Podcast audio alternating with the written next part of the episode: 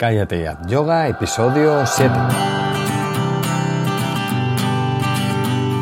Bienvenidos a Cállate ya Yoga, el podcast en el que hablamos de yoga, de la práctica, la teoría, las escuelas, los maestros, las posturas, los libros y todo lo relacionado con esta maravillosa práctica. Queremos hablar de yoga de manera normal, con los pies en la tierra y con sentido del humor. Hablar de yoga en definitiva como si lo hiciéramos de cualquier otro tema. Soy Jorge Caballero, un practicante de yoga más que también imparte clases desde hace tiempo. Hoy vamos a hablar del concepto de meditación en acción, que es esa parte de la práctica que a veces se nos escapa porque no la entendemos o no sabemos cómo hacerla efectiva. Así que hablaremos acerca de esto. Pero antes deciros que si estáis oyendo esto desde iTunes, Evox o una app de podcast, podéis pasaros por la página web callateyayoga.com ya que ahí hay más material. Hay post hablando de teoría, alguna entrada también con algo de práctica, tenéis series de práctica completas con fotos y también tenéis mi contacto y podéis escribirme y contarme lo que queráis. También deciros que pronto tendremos ya disponible el curso de yoga y que estoy retrasando un poco ya que la página es muy reciente y quería que tuviera un poquito más de audiencia y de rodaje para que nadie se pierda nada desde el principio. Pero no va a tardar mucho ¿eh? y ya veréis como a lo largo de este mes de abril ya os diré algo. El curso de yoga va a estar enfocado a abordar la práctica en casa y empezando por el principio. Habrá una clase semanal como si fuera una escuela de yoga y además cada postura tendrá su vídeo individual para no perderse ningún detalle. Además va a tener otras cosas para los que os suscribáis, como retos mensuales enfocados en una parte concreta de la práctica. Tendréis también disponibles los vídeos de esas series semanales, no solo las fotos, y alguna cosa más que ya iré desvelando. Va a estar muy chulo, ya lo veréis.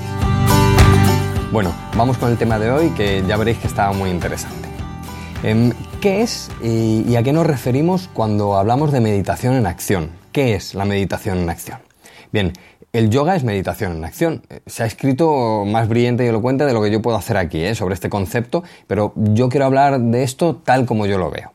Eh, el yoga eh, es meditación en acción, en tanto en cuanto hay una difusión de la conciencia en la práctica. Depende de la fase de la práctica en la que nos encontremos, pero al menos va a haber una concentración o dharana, que como ya veíamos en el episodio 2, es uno de los ocho pasos del yoga y es lo que antecede a la propia meditación.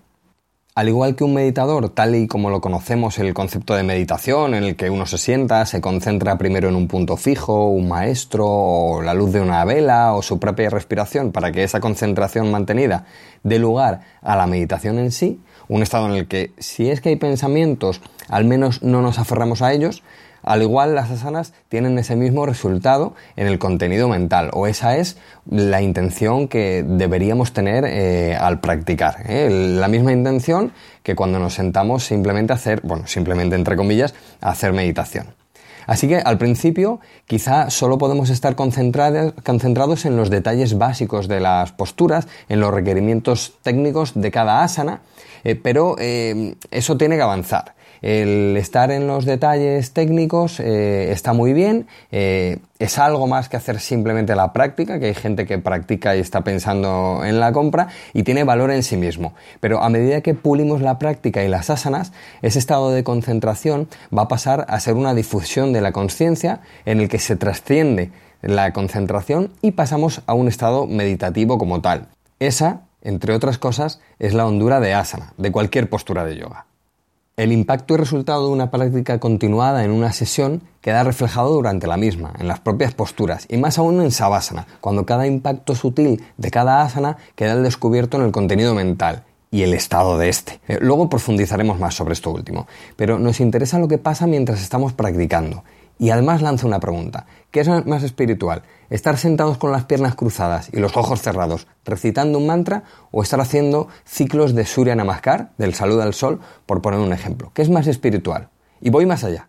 ¿Qué es más espiritual? ¿El que está sentado con una chepa tremenda y el pecho hundido y un dolor de rodillas alucinante, con los ojos cerrados, recitando un mantra?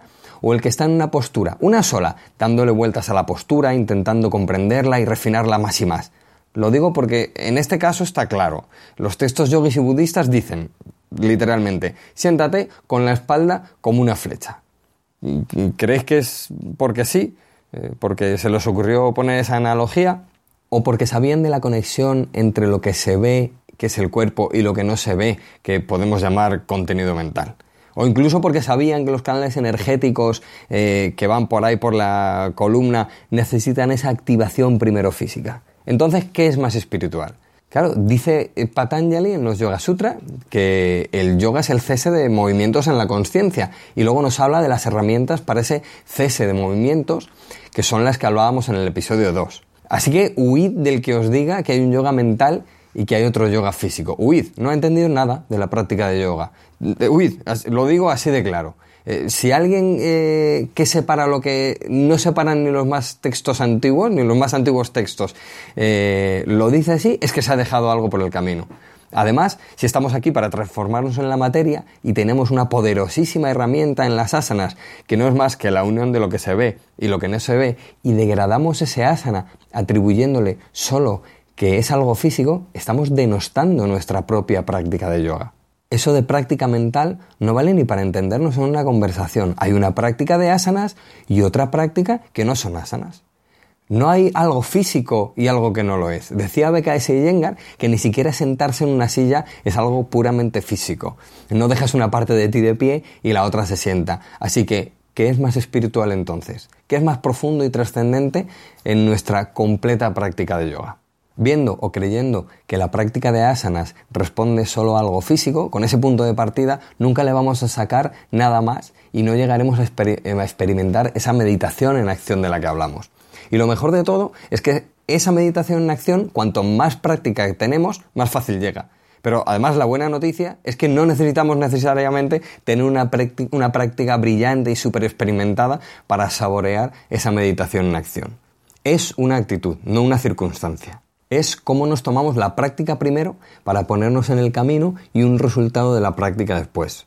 Al principio uno se halla totalmente inmerso, inmerso en los detalles de, de las posturas ese pie se abre, el hombro gira, la cabeza hace lo otro, eso es concentración. Pero con una actitud correcta, esa concentración va más allá y te deja en un estado de amplitud que va más allá incluso de la simple concentración. Después, cuando llevas una práctica más avanzada y consolidada, da igual incluso que la postura no esté perfecta, porque vas a saber el camino para hacerla perfecta. Y la concentración para hacerla perfecta se mezclará con esa actitud meditativa y generará en tu práctica un estado muy distinto a algo que solo es físico. Solo hay que practicar para ver que lo que digo está al alcance de todos. Fijaos que hay practicantes con una flexibilidad maravillosa, que desde fuera tienen una postura de foto y que la propia postura está muerta, no tiene vida, no tiene concentración y mucho menos meditación en acción. Es solo un acto físico en el que se pone de manifiesto una amplitud de las fibras musculares o articulares. Y luego hay gente que con una flexibilidad deficiente es capaz de estar analizando la postura, que tiene una actitud de meterse en la postura y de darle potencia de análisis, que son los dos ingredientes que debe tener toda postura. Y además, si así lo hacen, van desde lo externo a lo más íntimo. Y esa es la mente que puede saborear esa meditación en acción. Perfeccionarán la postura con el tiempo, eso seguro, pero mientras tanto estarán abordando lo más íntimo y profundo de su ser porque saben que lo que hacen está mucho más allá de una práctica meramente física. Dejadme que os lo repita porque es muy importante sabes que lo que estás haciendo mientras haces una asana está más allá de una práctica meramente física. Si dices, estoy haciendo yoga físico o estoy haciendo yoga mental, ¿qué predisposición tiene tu cerebro, tu mente, tu contenido mental y tus células? Has acertado, exactamente, has acertado. Así que vuelvo a la pregunta. ¿Qué es meditación en acción? Es meterse en la postura y hacerse uno con ella es ver las vinyasas y los movimientos dinámicos como una recitación de mantras o como oraciones. ¿Qué es espiritual sentarse con las piernas cruzadas? Por supuesto que sí, exactamente igual que hacer un salto desde Uttanasana a Chaturanga Dandasana. Meditación en acción es una actitud primero y un estado después. Hay una diferencia entre las prácticas. Está el karma yoga, el raya yoga y demás. Pero nadie dijo nunca que una práctica fuera más espiritual que otra. Solo son diferentes aspectos del mismo yoga. Así que, ¿qué es meditación en acción? No nos hablan los maestros de meditación que hay meditación más allá de la práctica meditativa como tal, más allá de sentarse con las piernas cruzadas. Creo que es algo en lo que todos estaremos de acuerdo. Hay que valorar nuestra propia práctica y no pensar que somos departamentos estancos en los que hacemos algo físico y algo que no lo es, o algo mental. Eso es darle muy poco valor a nuestra propia práctica. Y ahora viene lo bueno. ¿Cómo hallamos esa meditación en acción? Pues como decía antes, esto es mucho de actitud primero, de disposición, pero también algo que tiene que ver con la práctica continuada. Así que es importante e influye mucho en nosotros la manera en cómo practicamos y cómo nos tomamos y nos relacionamos con la práctica en sí. Esto tiene que ver con las tres gunas que veíamos en el post de la semana pasada o de hace dos semanas y que voy a recordar muy brevemente para los que no lo hayáis leído. Las tres gunas o cualidades o atributos de la naturaleza según la tradición del yoga y el ayurveda son sattvas, rayas y tamas. Así que rayas es la cualidad más agresiva o áspera de la naturaleza, que también se asocia al movimiento. Pero quiero que nos quedemos con ese concepto agresivo para hacer la analogía con las posturas. Luego está tamas, que sería la cualidad de inercia o de pesadez, algo que le falta gracia o movimiento. Y después está sattvas, que sería la cualidad del equilibrio o de la pureza. Entiendo que los que escucháis este podcast practicáis en mayor o menor medida, así que voy a poner un ejemplo con una postura sencilla y si no practicas la buscas en Google que te va a aparecer enseguida. Imaginaos que estáis en Adho Mukha Virasana. En Adho Mukha Virasana, aparte de muchos detalles, bueno, pues podemos decir que la frente está apoyada en el suelo, las nalgas caen hacia los talones.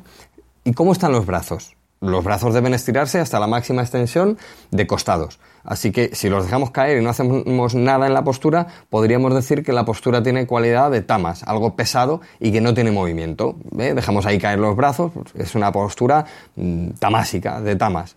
Si lanzamos los brazos y los lanzamos sin control, apretando excesivamente, podemos incluso tensar las sienes o la articulación de un hombro. Y eso sería una pasión o un movimiento excesivo, casi agresivo en la postura. Sería una postura con la cualidad de rayas.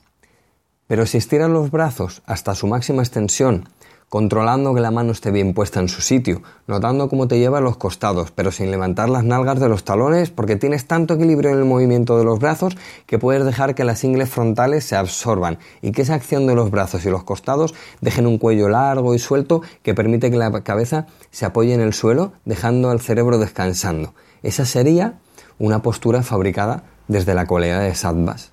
Una postura que tiene todas las papeletas para que se convierta en una concentración primero y una meditación después. Una meditación en acción después. Atentos a los detalles de la postura o involucrando a cada célula y parte del sí mismo y de nuestro ser más íntimo. Esa es una postura de meditación en acción. Y practicando así, cada postura podremos abrazar el concepto de meditación en acción. Pero ¿qué pasa si no nos podemos sentar sobre las nalgas o si la cabeza no llega al suelo? ¿Nos perdemos sattvas? ¿Nos perdemos la meditación en acción? Pues por supuesto que no. Nos podemos colocar una manta entre los talones y las nalgas o un soporte para la cabeza o las dos cosas. Podemos incluso separar un poco más los brazos si hay algo de dolor o de tensión en un hombro y a partir de ese punto de partida equilibrado con el material, sin el cual no podríamos estar bien en la postura, empezará esa concentración primero, esa postura hecha desde la cualidad de sattvas, que se puede convertir en meditación en acción después. Al principio no será inmediato, pero poco a poco eh, vas a notar que en cuanto a la postura se hace de manera correcta, el contenido mental se transforma y comienza a tener otro saborcillo en la postura. Muy, muy importante hacer bien la postura, que la forma geométrica esté bien ejecutada y bien definida. Sin la forma de la postura, el saborcillo no llega. Sería como si intentáramos bebernos un vaso de agua a 10 metros de distancia. Nos podríamos imaginar que cómo es beber ese agua, pero no podríamos disfrutarla en su totalidad. Y no nos quitaría la sed, además. Así que nos preguntamos otra vez. Esto es como en Matrix, cuando todo el rato preguntan ¿qué es Matrix? ¿qué es Matrix? Pues esto es igual. ¿Cómo es eso de la meditación en acción? ¿Tiene que ver con las circunstancias? No, porque tenemos los soportes que permiten hacer la postura correcta, aunque no tengamos flexibilidad o libertad articular que requiere la asana. ¿Tiene que ver con darlo todo en la postura pase lo que pase? No, porque entraríamos en rayas sin darnos cuenta. ¿Tiene que ver con hacer lo que cada uno puede en la postura? No, porque sin la intención de mejorar, si nos quedamos en lo que solamente podemos hacer, entraremos de forma rápida en tamas y nunca avanzaremos. La meditación en acción tiene que ver con equilibrar lo máximo la postura, con meterle toda la potencia y análisis de lo que seamos capaces. Tiene que ver con aislarnos y absorbernos en la postura para que los ajustes en los requerimientos técnicos hagan que pasemos de la concentración a la meditación y a tener una postura con un sabor de sattvas definitivo. Eso es la meditación en acción. Así que pregúntate cómo practicas, cómo es tu actitud en la clase, cómo están tus ojos y tu mirada cuando practicas, cómo está la piel en la postura, cómo es la actitud en la postura y en su ejecución. Y desde ahí podremos empezar a saborear ese sattvas y esa meditación en acción de la que debemos dotar todas nuestras posturas. Esa es la auténtica práctica de yoga, mucho más que ponerse el pie en la oreja, aunque mole mucho. Como decíamos en el segundo episodio, abre los ojos y practica hacia adentro. Y nada más, llegamos así al final de este séptimo episodio en el que hemos intentado contestar a, a esa pregunta de qué es Matrix y qué es meditación en acción. Espero que me sigas acompañando en este pequeño y humilde viaje de yoga y que podamos seguir aprendiendo todos juntos, porque al final ese es el objetivo del yoga y de la vida. Ya sabéis que si tenéis cualquier consulta o sugerencia será bienvenida y podéis pasaros por la página web callateyayoga.com y dejar un comentario sobre lo que opinas de lo que hemos visto hoy. Mola mucho ver lo que otros yogis y yoginis opinan sobre el tema. Nos escuchamos la semana que viene. Es todo por hoy. Ariom Tatsat.